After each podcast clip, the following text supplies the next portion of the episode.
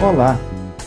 Hoje vamos dar continuidade à série O Tempo de Deus com o episódio O Tempo de Curar. Nossas escolhas erradas produzem consequências que podem ser terríveis, como vimos no último episódio. No entanto, Deus nos promete a cura, mas isso exige de nós coragem e perseverança para seguir lutando e confiando no seu plano. Alguns pecados nos fazem sentir derrotados, cansados, incapazes de vencer o mal que há em nós. E realmente, se olharmos apenas para nossas capacidades e juízos, somos incapazes. Ora, se faço o que não quero, já não sou eu quem o faz, mas o pecado que habita em mim. Assim encontro esta lei que atua em mim.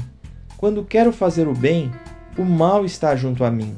No íntimo do meu ser, tenho prazer na lei de Deus, mas vejo outra lei atuando nos membros do meu corpo, guerreando contra a lei da minha mente, tornando-me prisioneiro da lei do pecado que atua em meus membros. Miserável homem que eu sou! Quem me libertará do corpo e sujeito a esta morte? Graças a Deus, por Jesus Cristo, nosso Senhor, de modo que com a mente eu próprio sou escravo da lei de Deus mas com a carne da lei do pecado. Romanos 7, 20 a 25.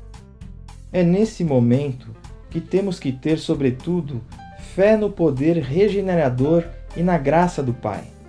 Não há como agradar a Deus sem demonstrarmos que a fé que professamos é real e não apenas uma conjectura do tipo: se eu passasse por tal coisa, agiria assim. Ou seja, é necessário que experimentemos verdadeiras situações de confronto com nossas crenças. Crer da boca para fora é fácil, falar do que se crê é fácil, mas é preciso viver a fé, e é nessa vivência que temos consciência verdadeira da medida da nossa fé, podendo nos enxergar como realmente somos. Quantas vezes não supomos que nossos atos seriam nobres diante de uma situação hipotética? Como achar algo de muito valor e devolver ao dono, perdoar determinada ofensa de um irmão, amigo ou parente, não se entregar a determinada tentação, agir diferente da maioria, ou simplesmente pensamos ter mais fé do que outros que têm atitudes que condenamos.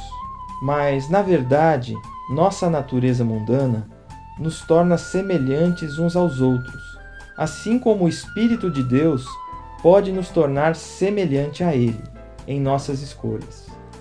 Para experimentar da verdadeira cura, precisamos enxergar completamente a ferida. Deus nos permite viver situações de confronto à nossa fé para que possamos enxergar profundamente quem somos, qual o tamanho da Sua graça e como precisamos do seu poder salvador. A história de Jó nos fala muito sobre a experiência da fé em uma situação extrema. Jó era considerado homem íntegro diante de Deus, como descrito nas escrituras de Jó 1:1 e Jó 1:8. No entanto, foi tentado por Satanás com a permissão do Senhor, para que a sua fé fosse provada genuinamente. Depois de próspero e respeitado diante de todos, passou por uma situação terrível perdendo os filhos, bens e até a própria saúde. Seus amigos o repreenderam, acreditando que o único motivo que poderia justificar a mudança da sua situação fosse ter se afastado da justiça de Deus e cometido algum pecado terrível. Como alguém tão agradável a Deus pode passar por situação tão terrível? Como o pai pode permitir algo assim? Essa é uma questão que serve de armadilha para muitos que confiam na justiça humana e pensam que, se existisse Deus, não haveria tal injustiça. Ou que creem numa doutrina da compensação, independente de crença religiosa. Mas o fato é que Deus pode trabalhar em nossos corações, nos deixando relativamente expostos às provas para que possamos subir degraus em nossa prática cristã. Apesar de toda a integridade de Jó, ele precisava ser refinado, colocado em reverência e humildade, ter consciência de que diante de Deus ele era pequeno e sem entendimento. Sua fé foi enormemente fortalecida por tudo que passou, sobretudo porque aguardou no Senhor a resposta àquela situação incompreendida. Por sua perseverança, viu a glória de Deus agindo de maneira única, magnífica, trazendo cura física, social e espiritual. O fato é que muitos, em pequenas provas, já abandonam a sua fé e desconfiam do poder de Deus.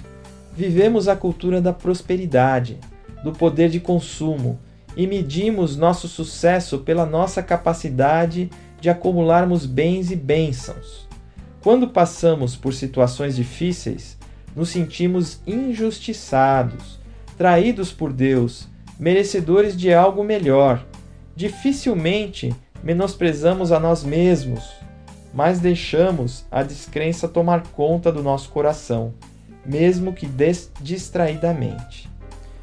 Jó não só retomou uma situação de generosas bênçãos, como também o afastamento de Satanás, que não teve mais argumentos para acusá-lo ou desconfiar da sua integridade diante do Senhor. Recebeu a cura completa para a sua vida na terra e para o encontro definitivo com o Pai nos céus. A cura traz uma sensação de vitória.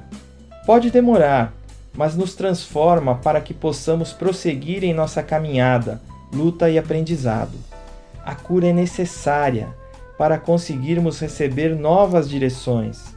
Se não renovarmos nosso modo de pensar, desprendendo-nos de conceitos e preconceitos mundanos para receber orientações divinas, não seremos capazes de incorporá-las da maneira correta, espiritualmente, mas serão apenas algumas novas informações para juntarmos ao nosso repertório de ideologias. Qualquer mudança real é precedida de uma transformação interior, a cura, para que depois se possa empreender o treinamento para o fortalecimento na direção correta. É como alguém que necessita remover um tumor maligno. Realiza uma operação, fica fraco, passa por tratamentos diversos até que se fortalece para recuperar-se e viver uma nova vida. A cura não acontece uma única vez no batismo, por exemplo.